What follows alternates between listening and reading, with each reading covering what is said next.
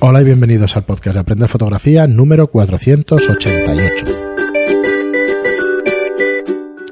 Hola, soy Fran Valverde y como siempre me acompaña Pera la Regular. Hola, ¿qué tal? Muy buena, espera.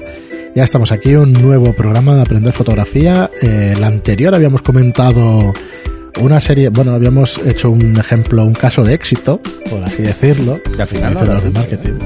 Lo digo ahora porque se me olvidó en el anterior programa. Y es cierto, es un caso de éxito. La verdad es que eh, es una persona que tenía otro oficio, Rey Sotolongo, al cual estamos encantados de tener en, los cursos y de tener como, como seguidor, como colaborador incluso, en nuestra red social, en, en aprenderfotografía.online, en los cursos como digo, en Telegram y que, que, bueno, que está súper animado y que trabaja profesionalmente, aunque sea a tiempo parcial, como digo siempre, en fotografía. ¿Y por qué hago esta introdu- introducción? Porque habíamos hecho tres programas especiales para intentar daros una guía de cómo tenéis que utilizar nuestros cursos de fotografía para las personas que queréis empezar con la fotografía de una manera como aficionado, digamos. Y a partir de este programa queríamos hacer un repaso a los cursos que tenemos y que recomendamos para los fotógrafos que ya sois profesionales o que queréis dar el paso a profesional. ¿vale? Como digo siempre, eh, puede ser profesional a tiempo parcial o a tiempo completo. ¿vale? Y vamos a dar este repaso, a dar nuestras recomendaciones de por dónde habéis de empezar a la hora de convertiros o si queréis convertiros o ya sois fotógrafos profesionales y pretendéis mejorar en vuestro trabajo. Y el primero que vamos a recomendar, los tres primeros, eh, los tres primeros cursos que vamos a recomendar, creo que no tienen un orden de por sí. Podéis hacerlo en No. cualquiera de los órdenes. Además depende de si del tipo de fotografía. o de lo que ya ves. conozcáis, Sí, efectivamente. sobre todo sí. el segundo. El primero es en, en el curso para convertirte en fotógrafo profesional. El segundo, para montar tu propio estudio fotográfico. Sí, por eso decía que en este depende si vas a hacer fotografía de Sí. estudio o no. Espera, y el tercero es el curso básico de marketing. Mm. Puedes hacer el de marketing primero, puedes hacer el de montar tu propio estudio fotográfico primero, pero estos tres, si te quieres dedicar profesionalmente, los tienes que hacer sí o sí. En nuestra opinión, ¿vale? Entonces, vamos a hacer un pequeño repaso y vamos a empezar con el curso para convertirte en fotógrafo profesional, ¿vale? ¿Qué, qué tratamos en este curso? Este curso lo hice yo y de lo que trata eh, empezamos con una pequeña introducción para precisamente explicaros qué es lo que tenéis que hacer el, tiempo, o sea, normal, lo que trataba en esa lección o lo que trato en esa lección es precisamente no necesitas ser fotógrafo a tiempo completo, tienes que pensarte muy bien las cosas a la hora de lanzarte, o sea, un poco las consideraciones iniciales antes de ponerte como fotógrafo profesional. A partir de ahí, la segunda lección es a quién te vas a dirigir. Empieza a conocer a tu audiencia. Si tienes claro a quién te vas a, dirig- a dirigir, empieza a conocerla, pero vamos, con pelos y señales. Tienes que saber exactamente a quién te vas a dirigir. Luego, entenderla, ¿vale? Este capítulo 2 y el 3 están muy ligados, ¿vale? Tienes que entender a tu audiencia porque así vas a poder saber qué les puedes ofrecer.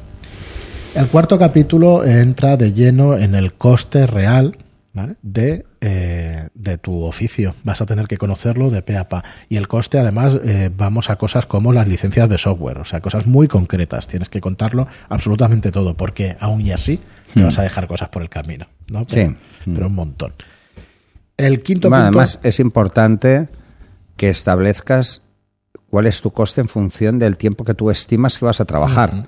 efectivamente. Porque dices, bueno, el año tiene 52 semanas, eh, ¿cuántas van a ser de trabajo productivo, por decirlo de alguna forma, o remunerado, o cuáles no, cuáles van a ser más de marketing? O sea, Claro. todo esto lo tienes que balancear. a partir de saber tu coste real y de qué vas a ofrecer, que sería el capítulo quinto, vas a ponerle en el capítulo 6, hablamos de ponerle precio a tu trabajo. Claro. Y es precisamente lo que estás diciendo, que es importantísimo. Muy importante. Necesitas saber... Esto, eh, se puede, esto además mucha gente no damos acaba de- unas cuantas webs ¿eh? para Ah. decir exactamente el precio. ¿Te acuerdas del precio Sí. hora y eso? Y que estaban muy bien. Webs americanas, sobre todo. Sí, porque aquí... Aquí no se hacen estas cosas que se deberían hacer. Eh, bueno, porque aquí se, se hizo hace unos años eh, una especie de guía de cuánto cuesta sí. tu trabajo, ¿no? Como fotógrafo y se lo cargaron, o sea, lo denunciaron por eh, lo de la libre competencia y que era mm, una forma de fijar un precio, Es cuando no es así, es absurdo. No, es absurdo. porque los baremos que se trabajan, eh, bueno, el documento era no por menos de o algo así, ¿no? O sea, para que valores su trabajo, de hecho. La idea era buena, pero la aplicación o cómo se estableció no era buena. No era buena porque pretendía establecer, y es cierto, una tarifa. Y esto es muy difícil. No todos tenemos los mismos gastos, no todos hacemos el mismo tipo de fotografía y por lo tanto no todos tenemos el mismo público objetivo. Entonces ahí el precio es lo que cambia y cambia mucho. Ni todos tenemos los mismos costes asociados. Así que, bueno, pero sí que es una forma, esto que decías, de, intentar calcular tu precio, te darás cuenta de que mucha gente, esto yo se lo recomiendo a, cualquiera, a cualquier aficionado, porque entonces se dará cuenta de cuánto cuesta realmente ser profesional y por qué las tarifas son más altas. Y es precisamente por todos los gastos asociados y porque el tiempo productivo es pequeño. Hmm. Em, ojalá todos tuviésemos sesiones cada semana cinco sesiones, o sea, una cada día de cuatro horas y bueno, esto sería ideal. En este curso creo que... sería, sería insufrible. Sería imposible. En este curso trato el tema de hacerte los planes a largo plazo, a medio y a largo plazo. A ver, tú puedes perder dinero durante el primer año porque no hay ningún negocio, o en, general, no hay ningún negocio que el primer año te esté dando beneficios. Por mucho que crea la gente que montarte una web en Internet va a ser ya para ganar dinero desde el primer día, esto no es así, no funciona de esta manera. Si tú haces tus planos a medio plazo, en el sentido de me voy a ir haciendo clientes y una cartera de clientes mm. para luego tener más, pues tiene sentido. Pero no esperéis que perdiendo dinero vaya a ir para adelante vuestro negocio. Entonces, son dos cosas distintas. Tú puedes planificar el perder dinero los primeros años para hacerte, digamos, eh, a ver, es una táctica bastante asquerosa, pero es una táctica que se utiliza de empezar, abrirte paso al mercado y a partir de que ya tienes mercado, pues entonces empezar. Bueno, esto es lo que a mucha gente le asusta un poco. Sin llegar a hacer lo que hacen las multinacionales de reventar a la competencia y estas cosas. No se trata de esto, pero se trata de introducirte en tu barrio, por ejemplo, como fotógrafo social y a partir de ahí ya tienes una serie de clientes y puedes ir lo que hay que tener muy claro algo más. es cuáles son tus costes, precisamente para no sobrepasarlos demasiado. O sea, no es que montarte como fotógrafo sea perder dinero, sino que mm, no vas a ganar. Punto. Plantéatelo así. No vas a ganar lo suficiente, probablemente. ¿Y Entonces, por eso lo del tiempo parcial es algo que hay que plantearse muy seriamente eh, de entrada. Sí, luego tratamos el tema de proveedores. ¿Qué quiere decir esto? Si tú tienes buena relación con la gente que, que te provee de tu cámara, te va a decir los últimos adelantos, y te va a decir las últimas técnicas y vas a estar al tanto de lo último que se hace, tanto en, imprimir tus fotografías, las fotografías de tus clientes, como los nuevos adelantos que te van a hacer ser mejor en tu trabajo. Ser el primero en implementar una cosa u otra porque conoces tu oficio y conoces a los proveedores. Te lo pueden dar, toda esta información es más fácil que te la den ellos. Si te vas a ferias y hablas, tú lo sabrás, espera, que hemos ido, hemos hablado muchas veces con Profoto, te vas a ferias, conoces los últimos materiales y te es más fácil implementar eso en el día a día. Lo realmente importante para estas cosas es descubrir qué cosas simplifican tu trabajo. Simplifican hasta el punto de que, pese a mantener tus tarifas, reduzcas tus costes. Eso es importante, porque en eso suele haber un error. Suele, el error suele estar asociado a, que la inversión a veces tiene que ser pues, o como muy exagerada para tener más posibilidades. Y esto no es cierto, no es así. O sea, lo que hay que es es que ajustarlos lo suficiente. Luego tratamos el tema de crear más valor. A ver, en marketing hay una cosa que se llama upselling, que es eh, darle cosas un poquito más, mm, más caras o darle más calidad al cliente o darle más valor, darle más valor añadido. Esto en una entrevista que me hicieron hace como 10 años, ya lo dije, dije, eh, ah, porque me preguntaban, pero ha cambiado mucho el mercado. Y le digo, bueno, es que el fotógrafo hoy en día tiene que ofrecer más cosas que antes. Tienes que dar más valor siempre. Y eso es dar valor.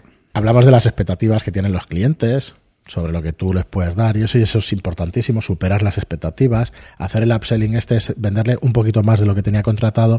¿En qué sentido? Si tienes una foto y la has hecho de 20 por 30, pues hacerle un, mural de pared. Que bueno, y hay otra cosa... que mucha gente se olvida y es que antes, por ejemplo, el fotógrafo se centraba solo en hacer las fotos y hoy en día el fotógrafo tiene que conocer incluso el negocio de sus clientes, cómo funciona. Porque si no lo entiendes, difícilmente te puedan plasmar cuál es su preocupación. Entonces, entender mucho el negocio de los demás, de tus clientes, es importante. Entonces, bueno, es... eh, Para dar ese valor añadido, ¿eh? que decíamos, el, Claro, el claro, que es tú que es puedas importantísimo. entenderlos de una forma diferente. ¿no? Entonces, fijaos en que has podido empezar vendiendo algo diciendo, ostras, estoy perdiendo dinero, pero con la idea de que con este upselling, de que con este darle más valor al cliente, pues puedas subir la facturación en un futuro. Y eso está planeado, no es una cosa que hagas de, de un día para otro. Todas estas Sí, cosas no son- es ir a reventar el precio, es simplemente es, es jugar con tu estrategia No, mira, de marketing lo que para, más para vale vender. hoy en día es tener visibilidad. Entonces, has de explicarle a la gente lo que haces y has de tener visibilidad. Conseguir visibilidad significa que te van a vender antes que otro, te van a ver antes que otro que sea incluso más barato. Sí, y, y otra cosa que es muy importante. Lo más importante cuando alguien empieza, bueno, esto es para siempre, pero lo más importante es no solo captar clientes, sino fidelizarlos. Sí, o sea, que ese cliente no lo pierdas, o sea, que siempre cuente contigo. O que incluso puedas tener planes con ellos de cómo es la progresión a nivel de, tu tarifa, ¿no? Nosotros, por desgracia, hemos visto durante los últimos años un montón de fotógrafos con un nombre brutal hacer fotos y perder, o sea, perder clientes por todo este tema digital, por todo este tema de competencia de precios. Es muy importante reconvertirte. Cuando tú ves venir algo así, porque se ve venir, se ve venir siempre, pero bueno, a veces uno está más metido. Es posible que te pille despistado, pero en general, si lo ves venir, has de reconvertirte. ¿En qué sentido lo digo? Si tú vas a perder clientes porque hay una bajada de precios y ya no puedes, hostia, búscate a alguien que lo haga, búscate un socio que te pueda hacer ese cliente, que a lo mejor puedas cobrar Para que una no lo comisión. pierdas. Haz lo que sea, pero tendrás que reconvertirte, ¿no? O tendrás que buscarte otro cliente, no sé. Bueno, es O complicado. tendrás que entonces pero- empezar a plantearte si tus costes se corresponden con el mercado que estás teniendo. Porque yo lo que he visto es muchos fotógrafos que han creado Es infraestructuras absolutamente ingestionables Sí, y de golpe, mm, pues claro, eh, ¿cuál es la solución? Cerrar. Es que no les queda otra. Bueno, y acabamos el, acabamos el curso con tus costes en el sentido de coste de oportunidad.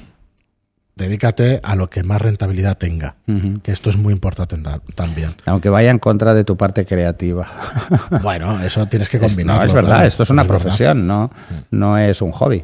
En la introducción me parece que trato, es que ya lo hice hace unos meses, pero creo que se trata eh, sobre el tema de estar motivado con tu trabajo. Sí, pero eh, de alguna manera tienes que estar motivado con tu trabajo. Pero eso nos pasa sea- a todos, a, to- a todos los profesionales en cualquier trabajo. La motivación es fundamental. Eh, es. A ver, si, si encuentras una línea que te resulta más productiva, probablemente es porque es más sencilla para ti. Entonces, si es más sencilla para ti o te genera menos costes asociados, eh, también estás más motivado porque tu, tu, recupera, tu retorno económico es mayor proporcionalmente al gasto que tú haces.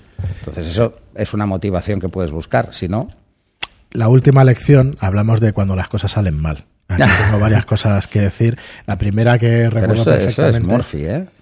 Pero la, la recuerdo perfectamente, pero y me parece. Es que siempre son cosas de perogrullo, pero es. No tienes una mala vida ni una mala profesión, tienes un mal día. Y esto lo tienes que grabar a fuego. Y esto nos pasa absolutamente a todos, ¿o no? Sí, tal. Es que, ostras, no tienes un, eso, ni una mala profesión, ni eres mala persona, ni eres tal, tienes un mal día. Bueno, yo, yo lo que más escucho es, eh, yo al final se te contagia ¿eh? esa frase, ha cambiado mucho el mercado. Sí, es verdad. Ha cambiado mucho. adaptar. Pero si tú te, está- te reconviertes, no notas tanto el cambio. O sea, realmente estás viéndolo de una forma diferente. Cuando las cosas salgan mal, escucha el podcast. ¿Por qué? ¿Por qué? Te porque motivas. te motiva, porque escucha algo que tenga que ver con tu profesión y motívate de otras maneras. Pero es importante la motivación y Ah, eso. no te motives si al resto también le pasa lo mismo, que tienen mal día. No, eso no lo escuches. Muy bien, y luego tenemos el, el curso, bueno, hasta aquí el curso de cómo convertirte en fotógrafo. Vamos a tratar el de eh, el de montar tu Sí, propio estudio este fotográfico. ya lo vimos en el otro, ¿no? Así Eh, que lo sí, vamos a hacer como sí, más bueno. rápido. Aquí básicamente lo que hay es eh, diferentes visiones de lo que es un estudio fotográfico, desde el que tú te puedes montar en tu casa hasta un estudio profesional. Eh, luego hablamos de lo que es un estudio de alquiler. Así que, bueno, mm, esto es ubicarse ahí y darse cuenta de que hay, bueno, diferentes cosas a tener en cuenta. Sobre todo, es importante hacer la lista de cosas, ¿no? Y cuando vayas a plantearte ser fotógrafo profesional con estudio, si es propio, empieces a valorar cuánto te, el coste de inversión, si te compensa o te compensa mucho más alquilar y entonces, ¿qué debes pedirle a un estudio de alquiler? Sí. Por supuesto, si vas a ser fotoperiodista, te saltas esta lección. Esta lección te la saltas. este curso no hace falta que lo De todas formas, no del todo, ¿eh?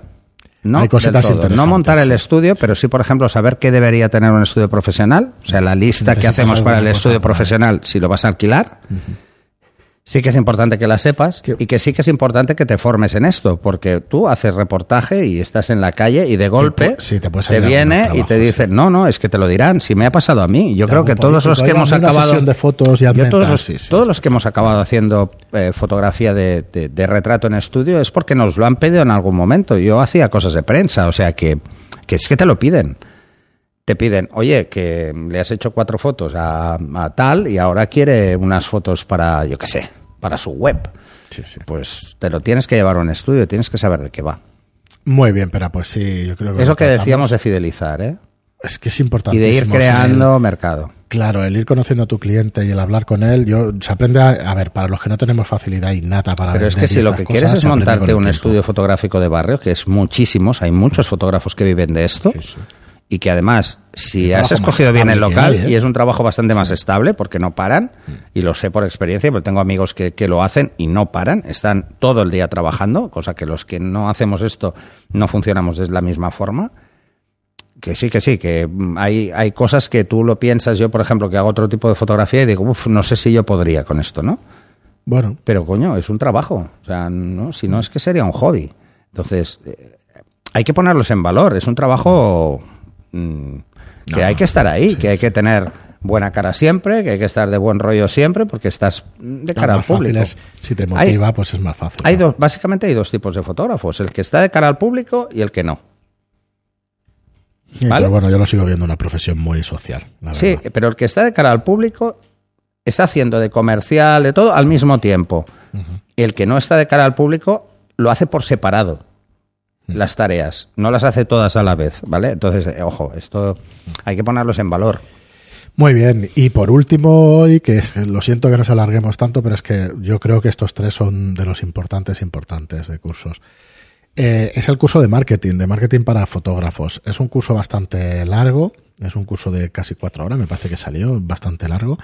Es un curso en el que las diapositivas que hice son casi son bastante sencillas, bueno, o completas, no me acuerdo, pero me decías que, hostia, está un poco aburrido lo, que hay en pantalla y tal. Puede ser, pero escuchar lo que porque es, es, son más planas, de todas formas es más legible.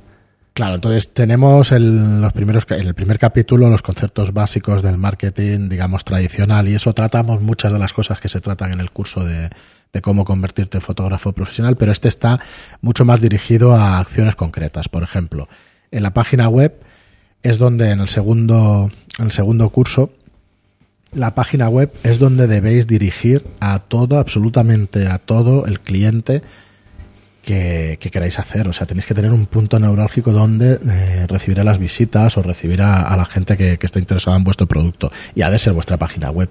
¿Por qué? Porque aunque nos pensemos que Facebook es para siempre, puede que cambien sus políticas y que te cierren tu página en Facebook.